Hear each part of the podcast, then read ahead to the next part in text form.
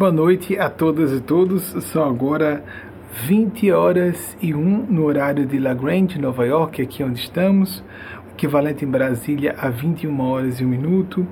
Em Londres e Lisboa, 1 hora e 1 minuto. Em Vancouver, 17 e 1, onde estão os nossos principais agrupamentos daquelas pessoas que participam de nossas palestras fechadas durante a semana. São três palestras exclusivas para um, um grupo de poucas centenas de pessoas. Eu lembro mais uma vez que essas palestras eu faço debaixo de forte influência para aqueles e aquelas que acreditam, mas é uma necessidade de um registro e de um testemunho em caráter de transparência e de profissão de fé, de que estou debaixo influência de gênios celestes, de uma comunidade de seres supraordenadores, esclarecedores e consoladores, e que parte dessas ideias são minhas até. Há distorções inevitáveis aqui ou ali. Nós somos seres humanos, falíveis em todas as nossas funções cognitivas, inclusive na mediúnica.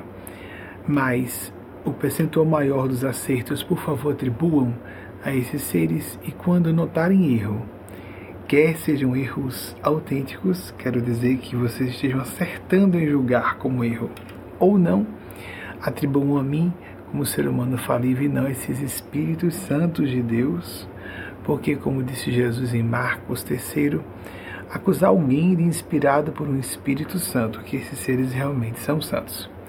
De estar inspirado por um mau espírito constitui um pecado, uma blasfêmia sem perdão. Então atribuam a mim, não a esses seres, porque isso não é para quem acredite ou quem não acredite. Não é bom negócio. Procuremos sim avaliar com os filtros de nossa consciência aquilo com que a gente concorda ou não. E com esses crivos da intuição, da interlegere, a leitura de dentro, com o que entra ou não em ressonância com nossos valores e princípios, apliquemos ou não, aproveitemos ou não para fazermos nossas associações, nossas reflexões. As nossas palestras acontecem sempre ao vivo com exceção, semana passada fizemos gravada e ficou bem óbvio, apenas em áudio. E recebemos perguntas é, de vocês que são selecionadas por equipe de três pessoas preparadas para essa seleção. Já começam a receber antes mesmo do início da nossa conferência. E nosso sistema, como é o nosso método de trabalho, de ter a provocação de vocês para que haja resposta das outras dimensões de consciência faz com que nós tenhamos uma revivescência desse espírito como quer se manifestar espontaneamente. É óbvio que o que eu respondo normalmente contém material que eu já estudei em algum momento, mas há uma extraordinária interferência desses seres para que a concatenação das ideias, as associações e as provocações, que cabe a cada uma, cada uma avaliar quais são os elementos que nos servem, essas provocações e reflexões normalmente não são minhas. Vamos então partir já para a nossa primeira pergunta ou suscitação temática, que também a pessoa pode pedir apenas que eu faça sobre um assunto, de acordo com o que eu possa captar desses nossos amigos e amigas do plano do bem, além do que eu mesmo possa, debaixo de supervisão delas e deles, apresentar para a provocação de nossos estudos e não para fechar os temas.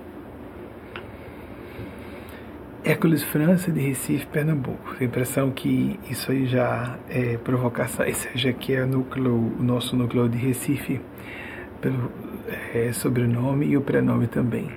Poderia nos falar sobre hipnose? As pessoas que compõem esses grupos fechados também têm direito de fazer perguntas e se nas perguntas que chegam de fora ou de dentro do nosso núcleo alguma pergunta de dentro ficar mais interessante, essa equipe pode colocar à frente. Eles são livres, são duas damas e um cavalheiro, elas e eles são livres para fazerem essa avaliação e eu aqui recebo ao vivo e leio ao vivo com vocês. Podemos falar sobre hipnose coletiva? Hércules, eu tenho a impressão que você deve estar, como todas e todos nós brasileiros e brasileiras, extremamente preocupado com o andar da carruagem, do que ocorre nas vascas da nossa eleição presidencial, que pode se complicar com a eventualidade de um segundo turno, que poderia ser evitável. Nessa semana, nós atravessamos por atravessamos uma efeméride internacional pavorosa. Um evento que, segundo a maior parte dos acadêmicos de história, é considerado aquele que aquele marco zero da segunda grande conflagração mundial, a Segunda Grande Guerra. Em 1 de setembro de 1939, o Führer Adolf Hitler que era líder máximo da Alemanha nazista, invadia com o seu exército invencível à época a Polônia. Então nós completamos nessa semana fatídico desse, desse funesto, mefistofélico, monstruoso evento que foi a Segunda Guerra Mundial. Nós completamos 83 anos que começou. Historicamente isso é muito pouco. poucos anos antes, nos anos que antecederam esse evento horrendo, e ainda durante o início da Segunda Guerra Mundial, estava ocupando o cargo de Premier, primeiro-ministro do Reino Unido, que era um país muito mais importante do que é hoje. A Segunda Guerra, já a primeira, havia enfraquecido muitas potências europeias, e a Segunda Guerra mais ainda. Ocupava o cargo de grande, do, aquele chefe de governo do Reino Unido, a realeza, a pessoa portadora da coroa na Inglaterra, é chefe de Estado e o primeiro-ministro, chefe de governo. Arthur Neville Chamberlain que viveu entre 1869 e 1940. Ele foi primeiro-ministro apenas entre 1937 e 1940. Eu creio que ele morreu de tristeza, porque era um homem de bem. Era um homem de bem, bem intencionado, mas ele foi condenado historicamente. Eu não vi ninguém até hoje, nenhum historiador defendeu ou historiadora defender Chamberlain, Chamberlain em sua busca de fazer as pazes e se harmonizar com Hitler.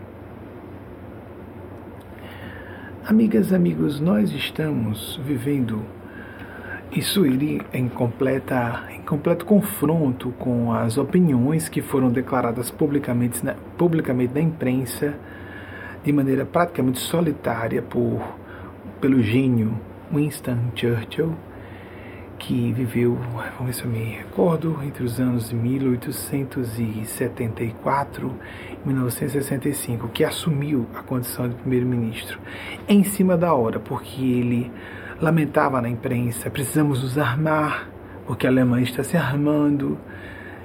Hitler tem tais ou quais intenções, e as pessoas não, vamos fazer as pazes. Polarização política. Nós devemos compreender uma coisa problemática quando nós não entendemos que um desses polos não esteja radicalizado a ponto de emblematicamente representar o mal. Abrir a boca para fazer alusão ao nome de Deus. Adolf Hitler o fez em 1944 na famigerada, ao término do malogro da famigerada Operação Valkyria, se não me engano, o 14 de 15 movimentos de tentativa de eliminar a vida física daquele monstro que estava arrasando a Europa e ameaçando a civilização. Ele foi cínica, cinicamente, talvez não, de acordo com o nível de distúrbio cognitivo de alguém, de desconexão com a realidade, essa pessoa pode estar sendo até honesta, querendo dizer, acreditando no que diz, mas não honesta no sentido interno psicológico, ela pode estar mentindo para si. Ele foi para uma canalização de rádio em rede nacional na Alemanha e disse que ele não foi morto por vontade de Deus. Deus autorizou realmente. Mas quando essas pessoas usam a palavra, o nome de Deus em vão, de forma blasfema, não fazem ideia do preço que terão que pagar. Será que essas pessoas que usam, Jesus disse que nem todo aquele que chamar Senhor, Senhor, entrará no reino de Deus. Jesus disse que haverá falsos cristos e falsos profetas e falsos messias. Nós temos que estar atentos porque conhecemos a árvore pelos frutos. E quando numa época nós vemos uma pessoa emblematicamente representar o mal e algumas pessoas resolverem alá Arthur Chamberlain, ou Neville Chamberlain, virem a público para dizer que não fizemos as pazes com Rita, não vai haver guerra.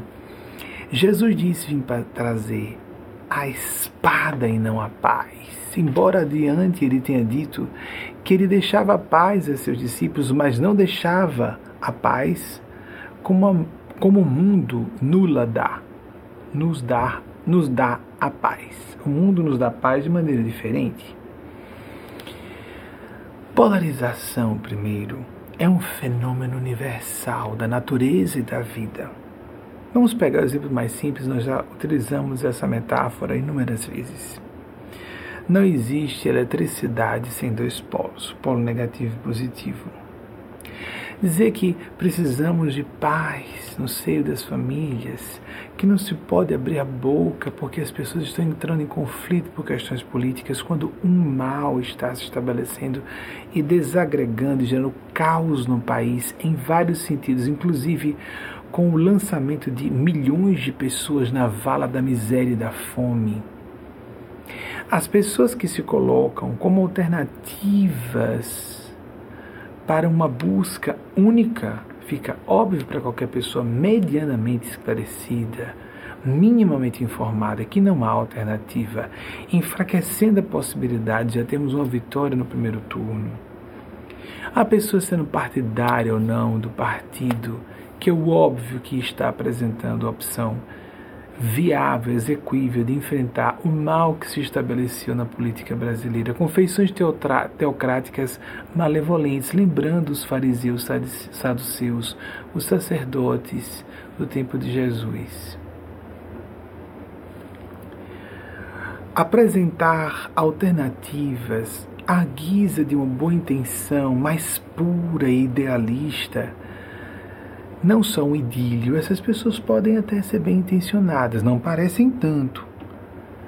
Não parecem ser realistas. Parecem ser carreiristas políticas. Nós podemos entender que as pessoas têm ambições pessoais, mas quando algo crítico, colocando em risco a vida de milhões de brasileiros, está em jogo, creio que as pessoas devam, por uma questão de consciência, se não forem psicopatas, renunciar às suas ambições pessoais. Não é? Ou será que é tão difícil assim compreender? Então aparecem uma série de justificativas, uma série de racionalizações, propostas milagrosas, que não são execuíveis, a fala de corrupção que é institucionalizada no Brasil em todos os partidos. E, no entanto, a mera visita de um candidato à presidência a um apartamento dito luxuoso não significou nada, mas dezenas de, de imóveis milionários. É, parece não, parecem não significar nada. Um candidato ter sido um preso político, isso é uma honra para a perspectiva histórica. Vocês estão lembrados de Nelson Mandela, que desencarnou recentemente? Em 2016, se não me falha a memória, 2018 me perdoem se eu tiver alguma falha de memória agora, eu estou com alguma, um borrão na memória. Acredito que foi em 2018 que ele veio a óbito, se não em 2016, acho que foi em 2018. Nelson Mandela passou 27 anos na cadeia. Era um preso político. Isso é uma condecoração na história de um político revolucionário. A queda da Bastilha, que aconteceu em 14 de julho de 1789 e é considerado universalmente por historiadores e historiadoras um dos marcos, uma data marco para aquela série de eventos da Revolução Francesa que fez um efeito dominó de derrubada de uma série de monarquias, algumas absolutas na Europa. É, vejam, a Bastilha era uma prisão. Presos políticos, as pessoas mais decentes, ou a parte das pessoas mais decentes da França na época estavam presas. Chamar alguém de ex-presidiário não desqualifica a pessoa, pode qualificá-la. Dependendo do contexto histórico, dependendo do que tenha levado a pessoa a ser presa, dependendo dos meios decentes ou indecentes que foram mobilizados para que isso ocorresse. E não há como negar que nós temos documentos, informações suficientes que nos deixem às claras, ao trazer esse julgamento em público, é função de orientadores espirituais em emergências nacionais falarem sobre isso. Quem se omite em 2018, eu falei abertamente, estou falando abertamente novamente. E vamos ver se as pessoas compreendem que polarização como dia e noite, morte e vida. A morte não é coisa de Deus. Deus não deve existir porque crianças morrem de câncer. Existem uns argumentozinhos bem simplistas, mas a família tem que estar em paz.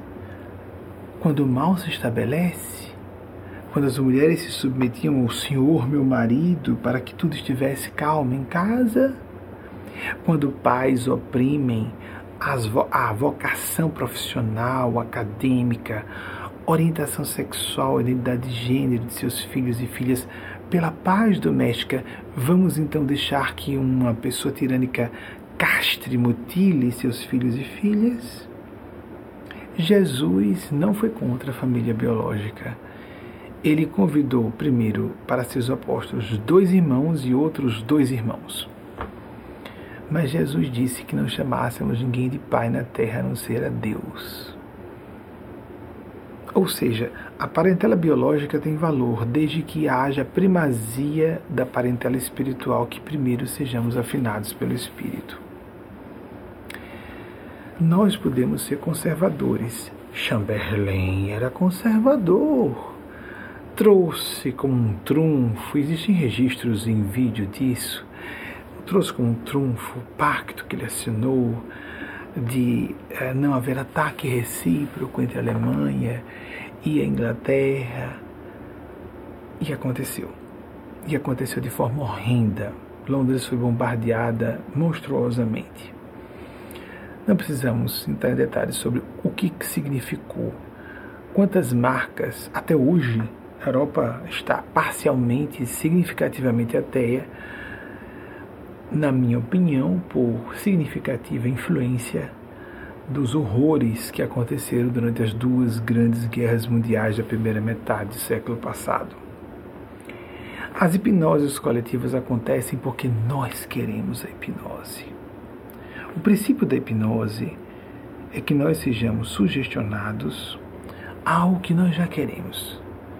O hipnotizador, mesmo de multidões, só logra êxito se ele encontra eco no que as pessoas já estão desejando ouvir. Como, por exemplo, a cristalização do elitismo perverso brasileiro e da aporofobia que lhe é correlata, mas são dois fenômenos reversos. Supervalorizar quem está em classes socioeconômicas superiores e subvalorizar pessoas que estão injustamente em posições de desfavor financeiro e econômico, passando fome, crianças passando fome. Simulação cínica de uma pessoa sufocando. É diabólico isso, não é? é? O Brasil inteiro já sabe, mas nós tivemos que passar por quatro anos de um mandato porque nós expulsamos uma pessoa distintíssima da presidência. E nós tínhamos que sofrer o karma de quatro anos dessa presidência. Vamos ver se, como povo, podemos em 2022 tomar uma decisão diferente. Ou queremos continuar como a Alemanha nazista dos anos 1940, mais quatro anos na direção do abismo? Piorar a situação mais do que já está grave? É isso que nós queremos? Eu ainda estou confiante e otimista nas instituições democráticas brasileiras. Como disse alguém que eu considero um oráculo do jornalismo, do jornalismo brasileiro, Boris Kazoy, ele falou algumas vezes, um dos, dos meus amigos se aproximou. O que, que ele quis dizer? Eu fui mostrar lhe que maravilha que ele disse. Não haverá golpe, não haverá golpe.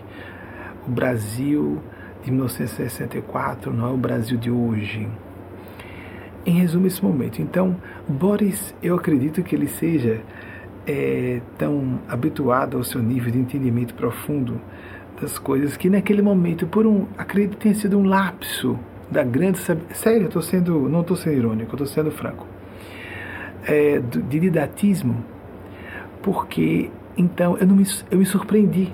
Eu julguei que ele estava sendo claro, mas quando um diretor da instituição perguntou o que, que ele quis dizer, eu disse, ele, eh, em, para simplificar, que o Brasil de 1964 era muito mais simples. Eu estou, simpli, eu estou tornando a coisa mais é, resumida possível. O Brasil de 64 era muito mais simples. O Brasil de 2022 é bem mais complexo. Muito mais complexo.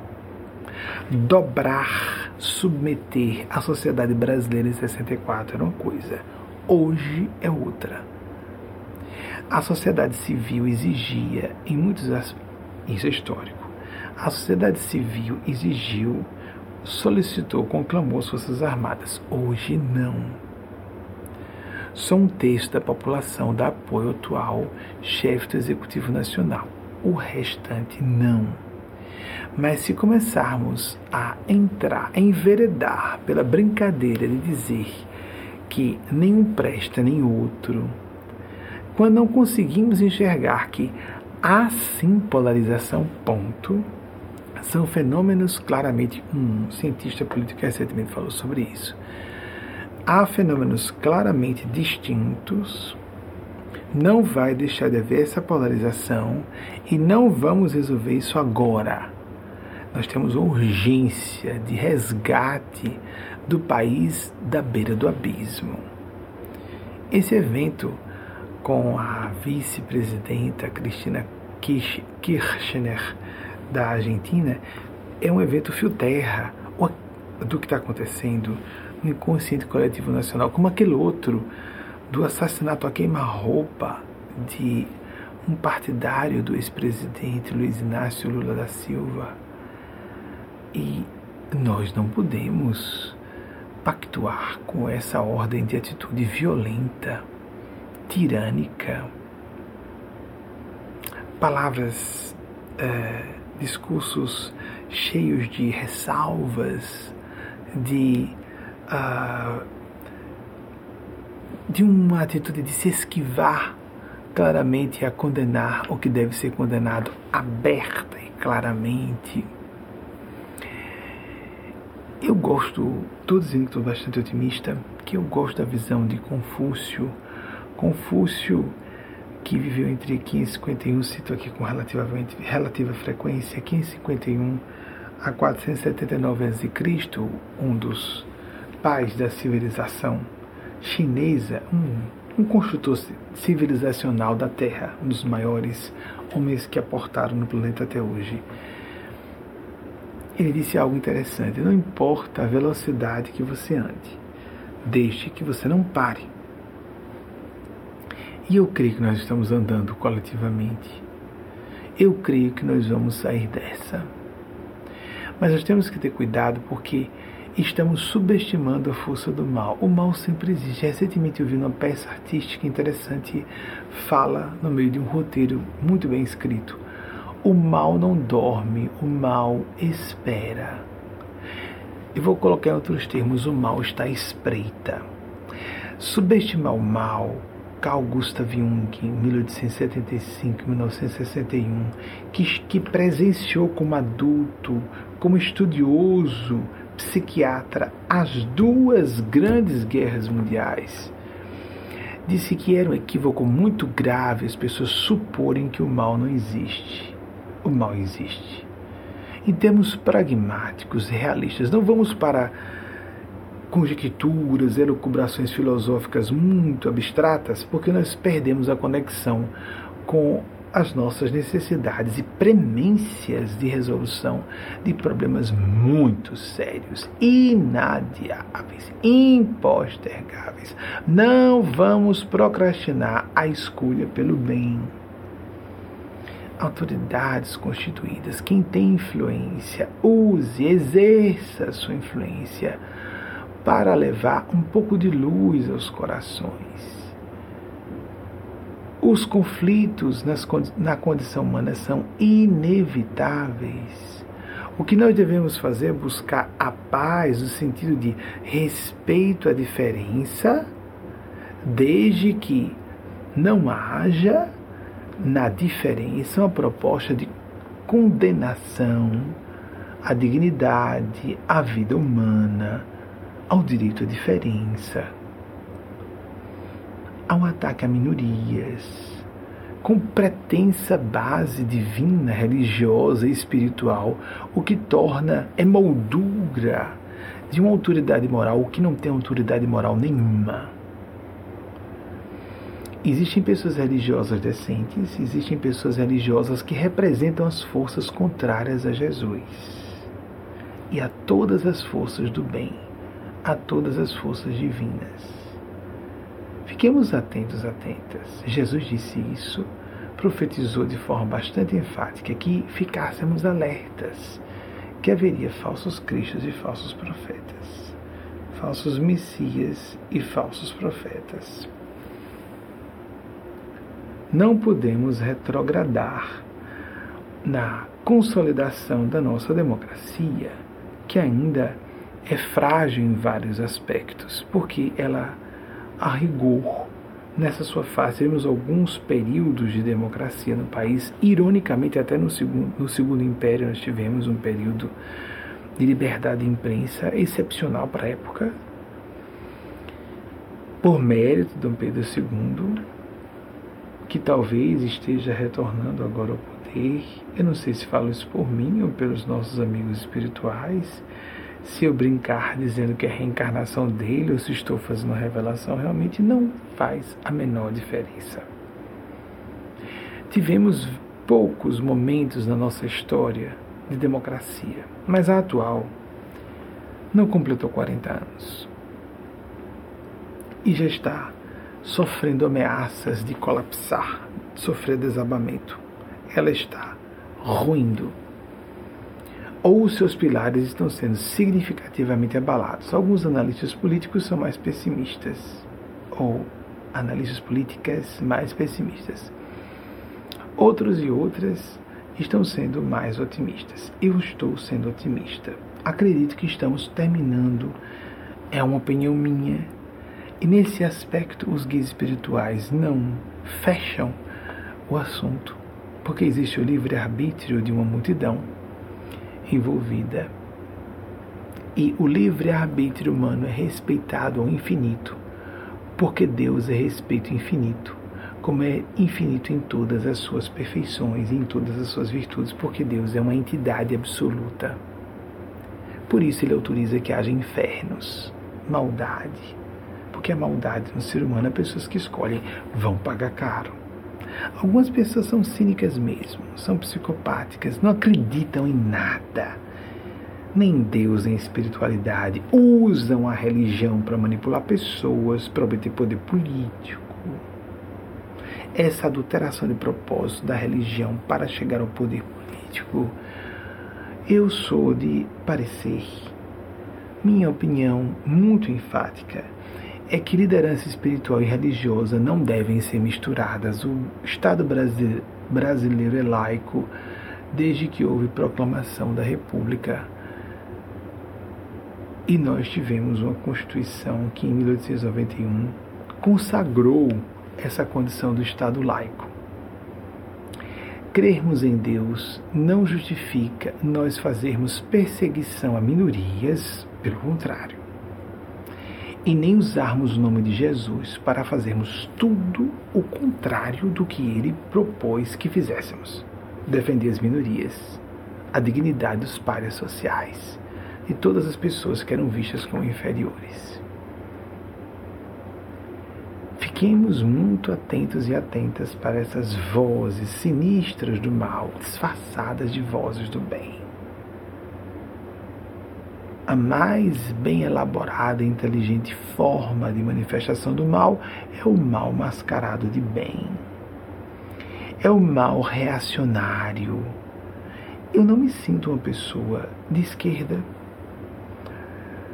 Há pessoas que, de forma bastante vamos dizer, não sei se não são, não estão sendo muito transparentes ou muito sinceras. Eu não gosto de política, eu não sou e está na política, entenderam? Eu realmente não estou na política, eu realmente não sou político, não estou ligado, afiliado a nenhum partido político. É só consultarem, isso é facilmente pesquisável. Não sou ligado a nenhum partido político. Estou falando em nome da espiritualidade do bem que defende o Brasil. E por isso mesmo posso dizer: tenhamos cuidado com os falsos salvadores ou salvadoras da pátria. Não estamos na época de quixotismos. Lembra Dom Cristóvão de la Mancha? Aí um idealismo fragilíssimo, inconsistente, que não condiz com o que nós estamos vivendo atualmente.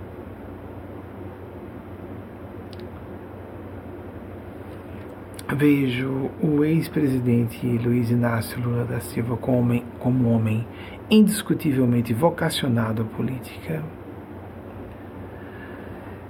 como uma pessoa chamada por Deus a exercer o seu ofício.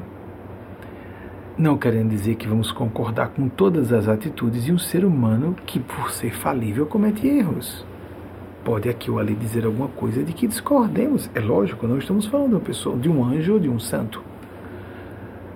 Mas é inequívoco que ele foi chamado pela espiritualidade, enquanto outras pessoas até utilizarem um argumento de que político honesto é político que vive de outras atividades e apenas nas horas vagas é político, Amigos, amigas, então você faz assim, você faz uma cirurgia com um cirurgião ou cirurgiã que dedica apenas as horas vagas para fazer cirurgia, não estuda, não trabalha o assunto durante o dia. Certo? Então você vai se consultar com ah, um advogado para um assunto complexo que só trabalhe com o direito nas horas vagas. Ele não conhece ou ela não conhece a fundo o assunto, não se dedica em caráter exclusivo ao assunto haver políticos de carreira ou, ou, mulheres políticas de carreira, homens ou mulheres na política, que vivem exclusivamente para isso, não significa que haja fisiologismo, etc, etc.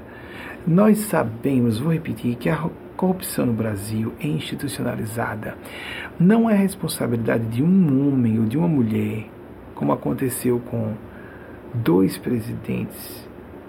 O a mulher distintíssima que foi deposta de maneira vergonhosa, a história vai condenar muita gente de forma horrenda.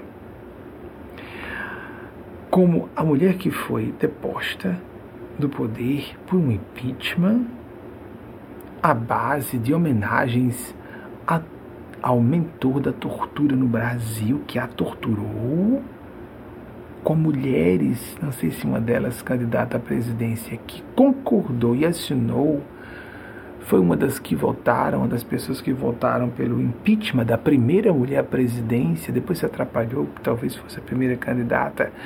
Não é assim que defendemos minorias.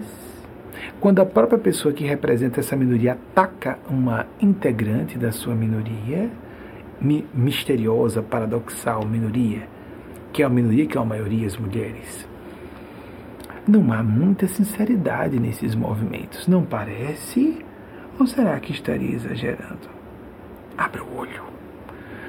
Não acredite em conto da carochinha, nem conto do vigário. Aguce o seu senso crítico. Não diminua, aguce. quando alguém está dizendo alguma coisa, preste atenção qual é a agenda oculta dessa pessoa.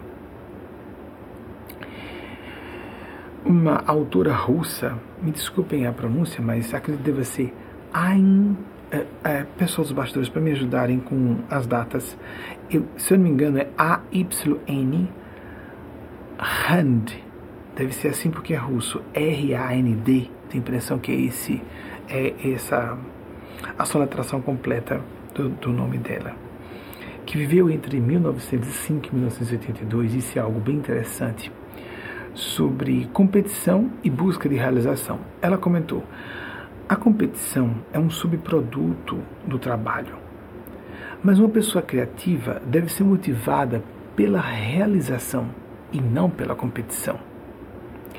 Amigos, amigas, a política é um cenário de competição, sem dúvida.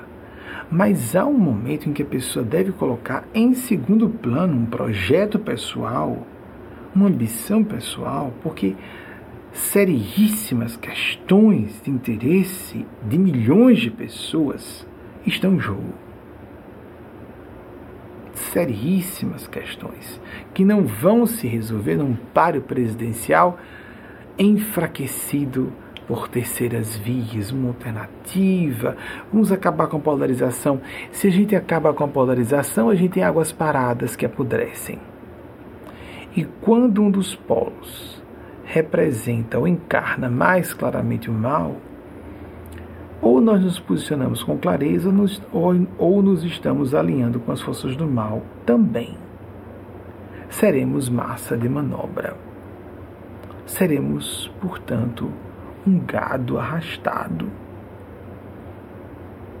Aquela ideia, eu me recordo, interessante de um banner, alguns anos, que aparecia um cartaz como se fosse um político fazendo promoção de sua campanha, dizendo eram ovelhinhas, cordeirinhos conversando entre si. Nesse uh, o humor faz muito uso, apela muito para o recurso da animação, não é? do animismo, dar é, o valor de alma a animais, por exemplo. E eles começam a conversar. Então, duas ovelhinhas, dois cordeirinhos conversando. Lá no cartaz, no outdoor, tinha um lobo. E os dizeres: Eu vou comer você. E os dois cordeirinhos ou ovelhinhas diziam: Gostei, muito honesto, vou votar. Essa pessoa é honesta. Amigos, crime confesso é crime. Movimento de opressão de minorias, confesso, é movimento de opressão de minorias. Ponto. Não é assunto do Estado nem da religião definir o que seja orientação sexual, identidade de gênero, ou que seja um movimento eficientíssimo eleitoral como brasileiro, modelo internacionalmente. É tão triste, não é? A gente ter que falar isso. Novamente vivendo aquele pesadelo estamos de 2018, não é? com tantas pessoas com poder se omitindo, tantas pessoas que poderiam proclamar publicamente suas opiniões, abertamente, mobilizar sua força. Somos um povo cordato demais, que se apassiva para forças do caos, que se permitem deixar seduzir por falas cheias de justificativas esfarrapadas, utopias óbvias que soam a discursos construídos parecendo deslavadas falácias. A pior maneira de nos sintonizarmos, ou a mais perigosa forma de sintonizarmos com o mal, é negarmos que há o mal. É no momento em que há uma polarização clara, não escolher o lado do bem, porque existe um lado do mal. E não há isso de dizer eu tenho o direito de opinar pelo mal. Você tem o direito de opinar pelo mal e sofrer as consequências do mal. Não haverá quem se beneficie. Se uma situação que vem progredindo no Brasil há quatro anos continuar como vai, não há como isso levar bons frutos para ninguém. Tanto é que vários aliados, percebendo que não iam ganhar algum benefício, não iam receber algum benefício, começaram a se retirar. Porque estamos naquela naquele vício cultural brasileiro do fisiologismo, não é? De que eu vou levar, vou tirar um pedaço, uma casquinha dessa história, mas o sujeito não é muito inteligente e ele foi perdendo aliados porque não consegue fazer o mal com muita inteligência, graças a Deus. Não é muito inteligente realmente, não é muito instruído, não, não, não. Tem vários graus de deficiência, inclusive a moral. Chegou a hora de a gente começar a refletir com mais clareza, não é verdade? Um crítico social, e se não me engano também filósofo político norte-americano, ainda entre nós, nasceu em 1930, Thomas Sowell, acho que a pronúncia é essa, Thomas Sowell, nasceu em 1930, disse: não adianta subsidiarmos a irresponsabilidade e depois cobrarmos responsabilidade das pessoas. Subtraímos delas forças para terem lucidez, atrapalhamos o processo de educação, não é? Governos anteriores fomentaram muito a educação, a alimentação das, da, da fração da população que vivia passando fome. Isso está voltando a acontecer hoje. E, no entanto, depois queremos que as pessoas voltem conscientemente. O ódio. Houve um contemporâneo de Thomas Sowell que teve menos sorte em termos de longevidade que ele. Nasceu um pouco antes, 1924. James Baldwin. Ele veio a óbito em 1987. James Baldwin disse algo que eu considero uma pérola de lucidez. Ele até apresentou com modéstia: Eu tenho a impressão que, eu acho que, não, isso é fato. Uma das razões para que algumas pessoas se apeguem tão teimosamente a seu ódio, nada as convence de que elas estão erradas, é que elas pressentem, não exatamente essas palavras, ele fala em inglês, obviamente, é que elas intuem, sentem que se elas abandonarem esse ódio, vão ter que enfrentar, vão ter que lidar com a dor. A dor de estarem muito erradas, medonhamente erradas.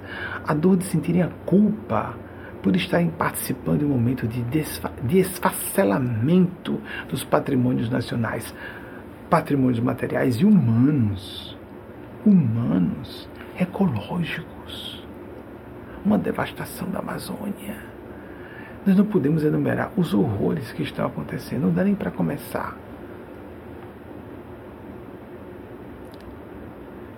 É hora de despertarmos. É hora de sairmos dessa situação de entorpecimento da hipnose coletiva, como falou Hércules. Tão triste falar sobre tudo isso, não é? Tão triste eu ter que falar, parar de falar dos assuntos reencarnação, imortalidade da alma porque nós não podemos utilizar pretexto de existir vida após a morte. E, vamos, deixa aí a política se arrebentar. Uma pessoa com um sorriso largo uma vez me disse, depois de eu me posicionar claramente em 2018, sua função é espiritual. Essa, essa é a sua função.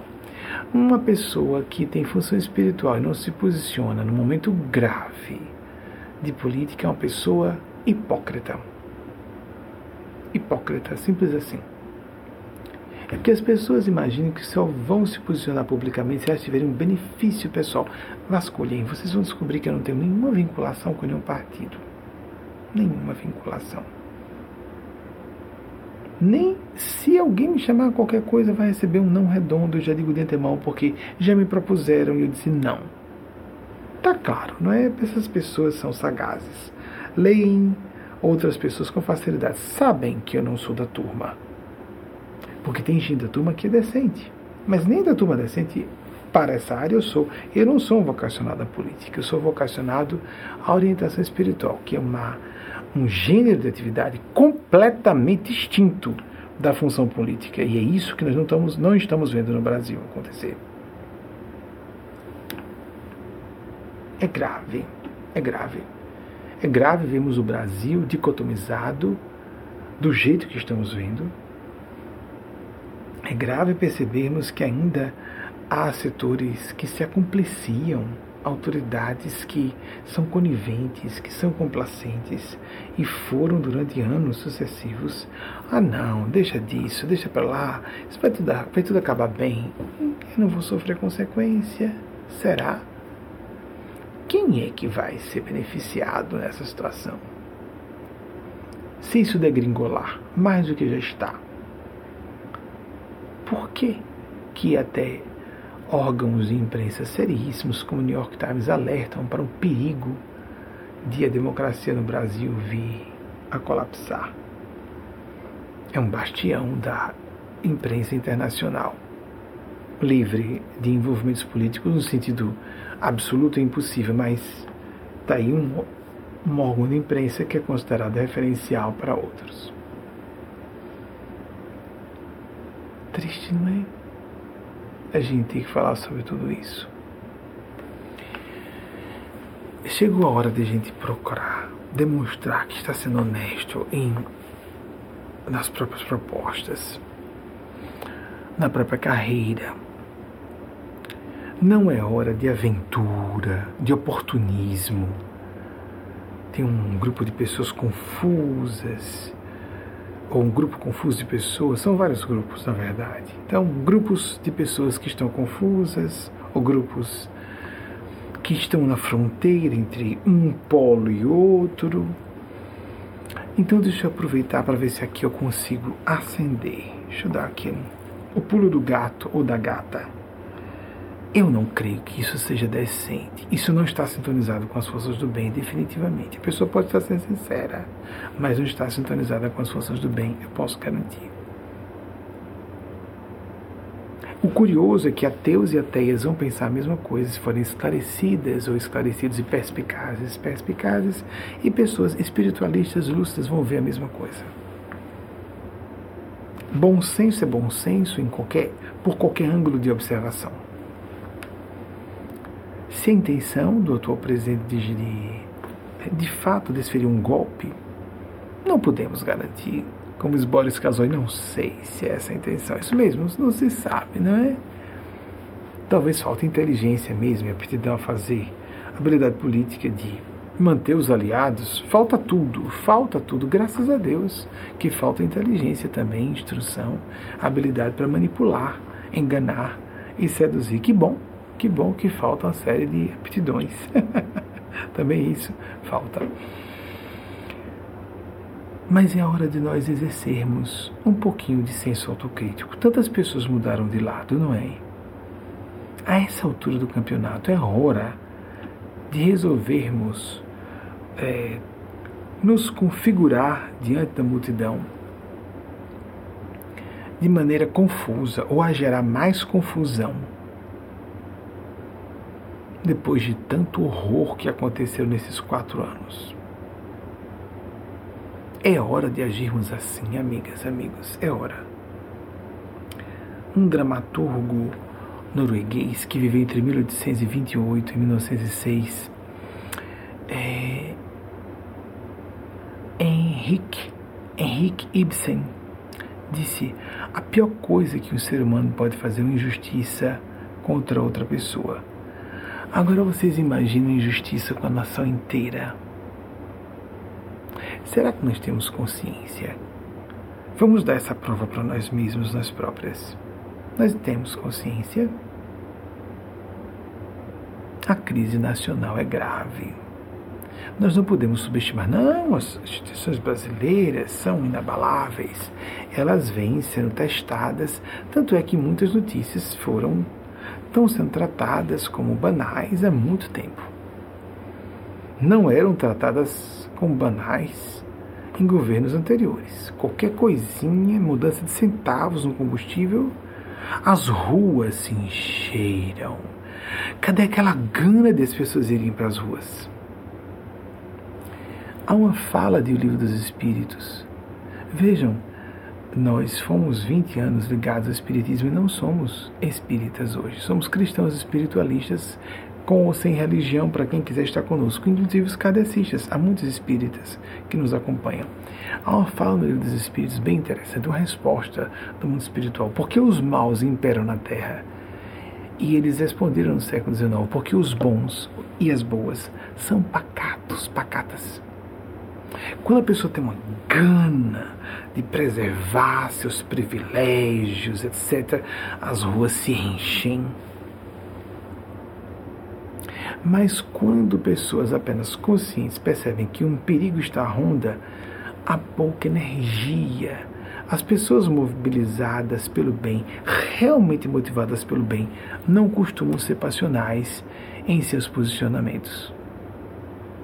Não costumam, não tem aquele carisma, aquele fascínio que o ego e o mal principalmente têm Eis porque quase sempre os legítimos profetas não são bem vistos em sua família e em sua pátria, querem dizer também em sua época,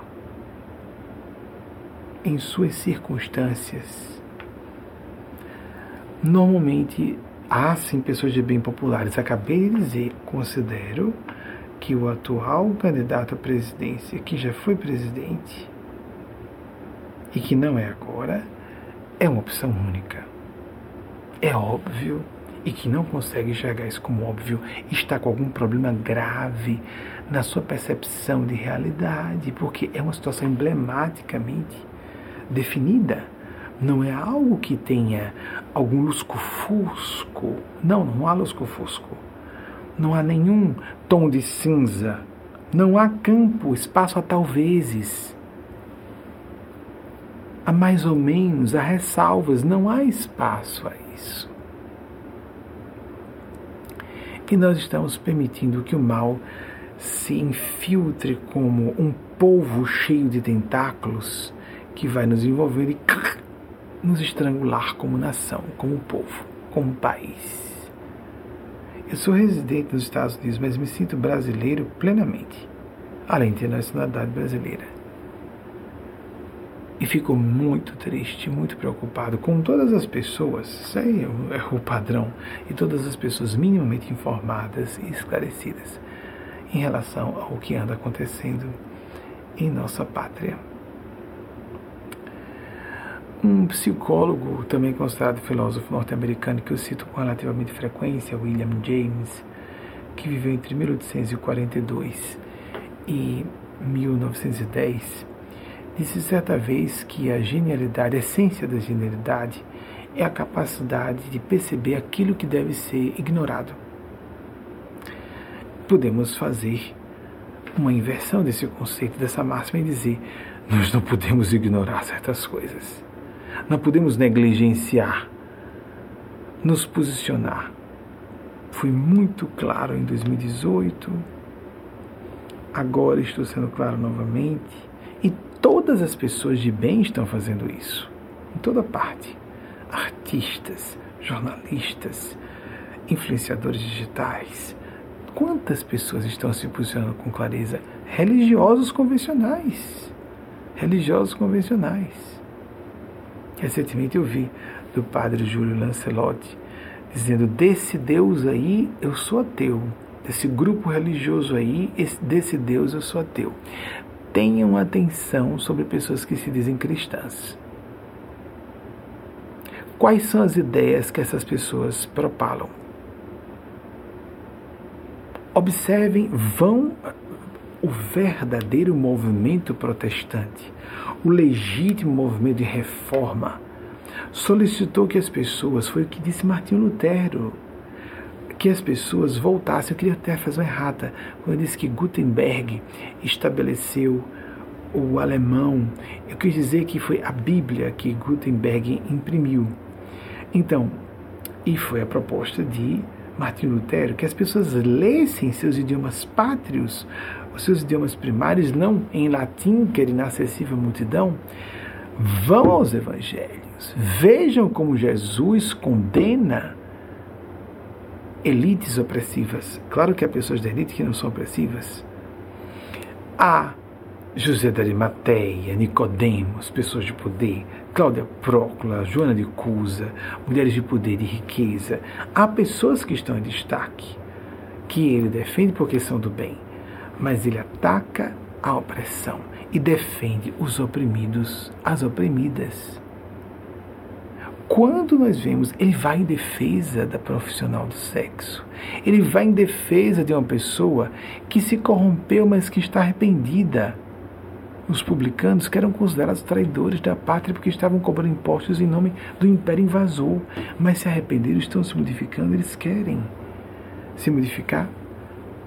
Jesus estava de braços abertos ele disse que veio não para os que se julgam santos ou virtuosos, mas para os que já sabem que são enfermos e doentes, enfermos e pecadores ou enfermas e pecadoras. É muito suspeito quando a pessoa tem uma pretensão de superioridade, se julga muito virtuosa e condena terceiros. Se você quer realmente seguir Jesus, se você julga, se julga uma verdadeira, uma, um legítimo seguidor ou seguidora de Jesus, vale Jesus. Leia os quatro evangelhos. A passividade de ser muito docezinho e caridosozinho não tem a ver com Jesus. Leiam Jesus. Leiam os evangelhos de Jesus. E aquela fala que é dura, mas para condenar páreas sociais, LGBTs, negros e negras, mulheres. Caramba! Onde estamos? Vamos acordar. Vamos acordar enquanto é tempo, para que não descubramos tarde demais que estamos no meio de um pesadelo, como aconteceu com a Alemanha nos anos 1930 e dos anos 1940. Eu vou solicitar o nosso intervalo. Existe uma pequena mensagem transformada em vídeo por uma das nossas equipes de produção de vídeos. Um intervalo para que você converse com alguém, tome uma aguinha, etc. E nós voltamos ao vivo. A nossa equipe está fazendo uma pesquisa para me ajudar, porque, obviamente, minha memória pode cometer falhas. A pergunta chega a hora. É, e é, as datas eu posso estar trocando. E o que nós podemos consultar. Encarnados, por isso, uma equipe vasculhando onde eu posso, pesquisando onde eu posso estar é, cometendo algum equívoco ou não, para confirmar esses dados. A nossa equipe já tem uma boa velocidade para produzir esses. Algumas personagens já foram citadas, e já tem o slide pronto, os slides prontos, e algumas são novas, eles pesquisam e produzem com relativa presteza. Nesse intervalo, nós damos tempo para eles concluírem a sua tarefa. Nós voltamos com as pesquisas feitas por nossa equipe para confirmar ou corrigir os dados que eu tenho apresentado. E não sei se haverá tempo para uma nova pergunta mas eu volto ao vivo com vocês para as reflexões e desdobramentos finais dessa nossa fala. Agora aqui em La Grande, Nova York, 21 horas e 9 minutos, de Brasília 22 e 9, em Londres e Lisboa 12 e 9, 18 e 9 em Vancouver, Canadá. Então vamos às nossas pesquisas. Já soube que houve um erro, vamos colocar o erro. Será mas aí botamos só a data que você errou, tudo, tudo, completa, de Mandela. Vamos começar então as. Eu, eu disse que estava com borra de memória e tem, há erros. Todo mundo os comete. Arthur Neville Chamberlain, Chamberlain 1869 a 1940, ele desencarnou logo depois de perceber o horror de que ele havia participado atrasando a preparação do povo inglês para a guerra iminente. A seguir. Winston Churchill, 1874, 1965, as datas também estão certas. Agora aqui, vejam, lembra que eu estava julgando que ah, ele tinha desencarnado em 16 ou 18 e eu confuso qual era a data. Ele nasceu em 1918 e não em morreu em 2018 e desencarnou em 2013. Foi essa foi, com licença, essa foi a data, as foram as datas erradas, mas ele passou 27 anos preso. Seguinte, por favor. Confúcio, 1551 a.C. a 479, pois não, próximo. Carl Gustavinho, que a gente cita com frequência, 1875 a 61, um dos origens do século XX, na nossa opinião. Seguindo. Aí tá aí, eu tenho a impressão que Ayn Rand, ou Rand, porque é russa, não é? é a não ser que ela tenha se uh, dado um tom anglofônico ao seu nome, seja Ayn Rand, para poder ser mais uh, palatável, por assim dizer, ao gosto norte-americano, 1905 a 1982, as datas estão corretas também. Thomas Sowell ainda está encarnado, de 1930, também corretas as datas. James Baldwin, 1924, 1987, aquele que eu disse a vocês que também é crítico social, é, desencarnou bem mais cedo. Mais alguém? Henrik Ibsen, o dramaturgo norueguês, como a vocês, que viveu entre 1828 e 1906. William James, volta e meia eu cito também, o extraordinário William James, não via, não dividiu o fenômeno psicológico do fenômeno mediúnico paranormal espiritual, por exemplo, 1842 e 1910. As datas estão certas. Agora, 1 de setembro de 1939, a tal data funesta que nós aniversariamos e temos que fazer referência a isso para evitarmos que volte a acontecer. Se evitamos aprender com o passado, estamos fadados a repeti-lo e talvez de forma pior invasão da Polônia, 1 de setembro de 1939. A Operação Valkyrie aconteceu de fato no ano de 1944. A tomada da Bastilha, em 14 de julho de 1789, início que deu a, a data que marca a Revolução Francesa. Cuidemos para não julgarmos uma pessoa inteligente demais pelo que não parece ser, ah, está sendo muito franca, está sendo muito decente. Honestidade é uma obrigação. Mas nós não precisamos só de transparência, mas sim uma transparência do bem, a serviço do bem. Eu me recordei que Santo Ambrósio, ai meu Deus, lá vai mais pesquisa.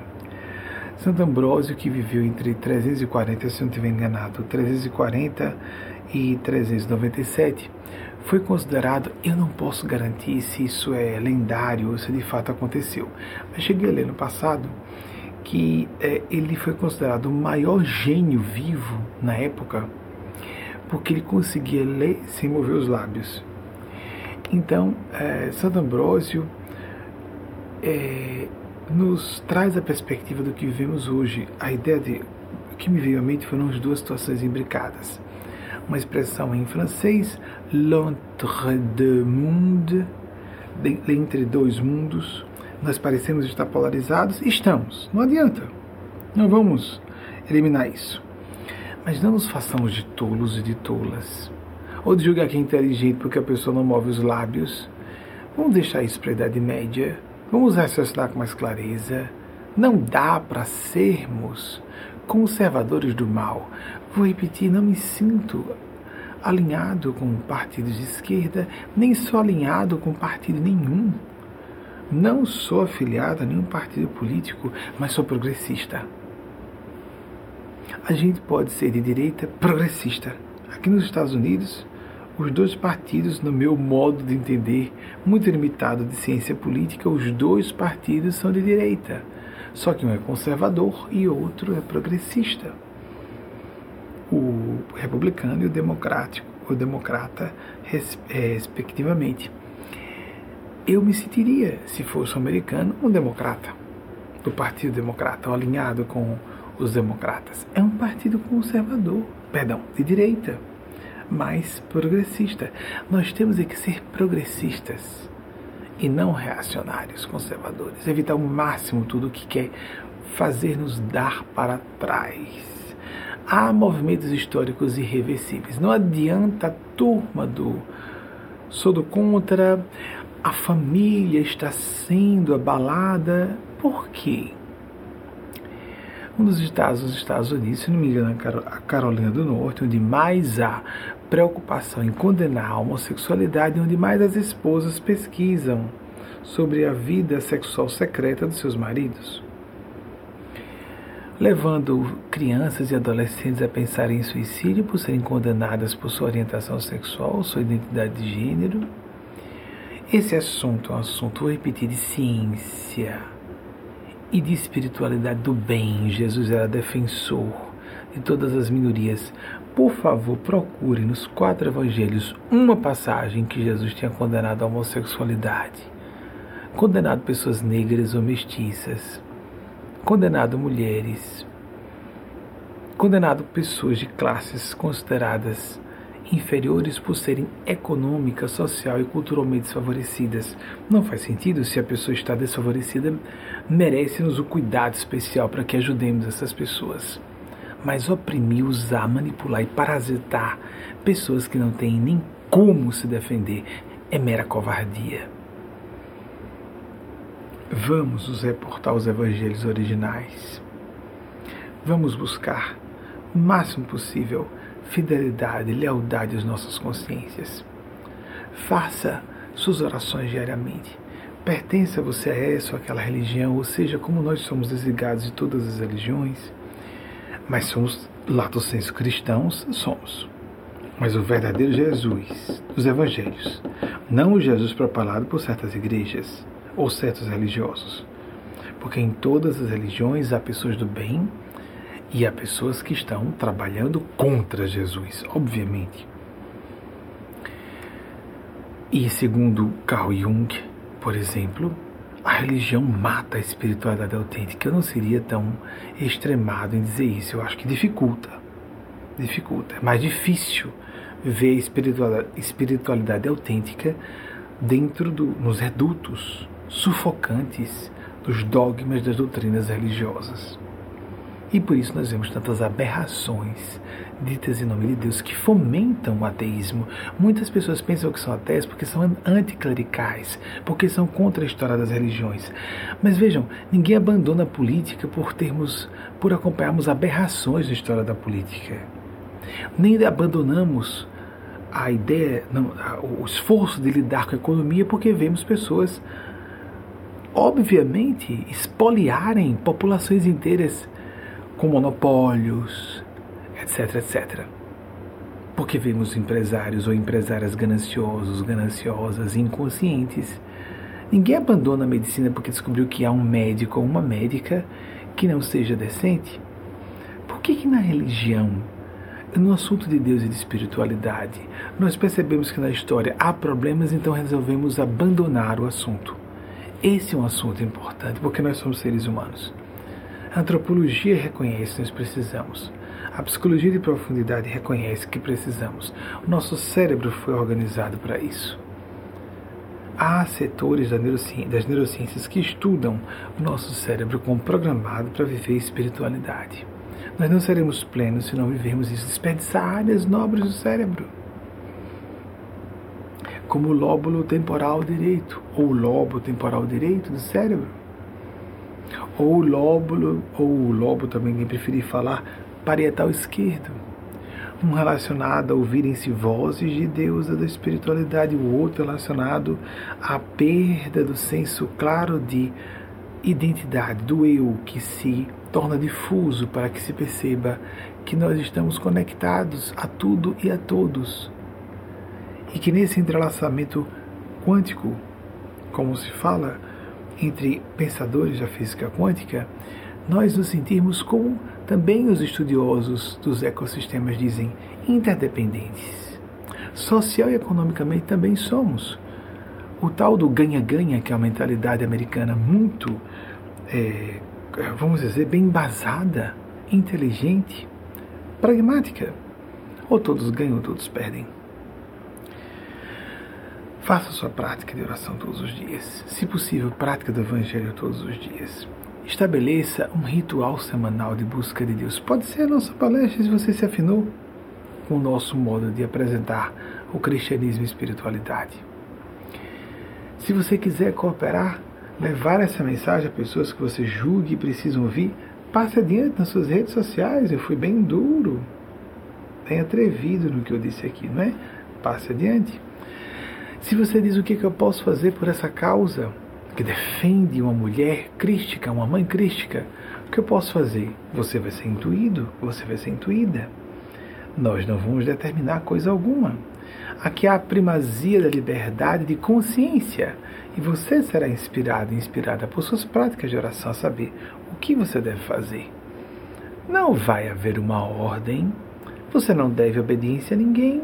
Você deve ter consciência mas ouvir realmente sua consciência, não seus caprichos pessoais. E é um desafio para todas e todos nós distinguir caprichos e gostos pessoais, condicionamentos culturais do que seja realmente uma conclamação, um chamado da nossa supraconsciência, dos estratos mais nobres do nosso psiquismo. Você vai saber o que fazer. Ou se não sabe, tem que procurar saber em todas as áreas de sua vida, como agir melhor com seus filhos e filhas no meio acadêmico, no meio profissional, no meio do desporto, no meio do lazer, como seja.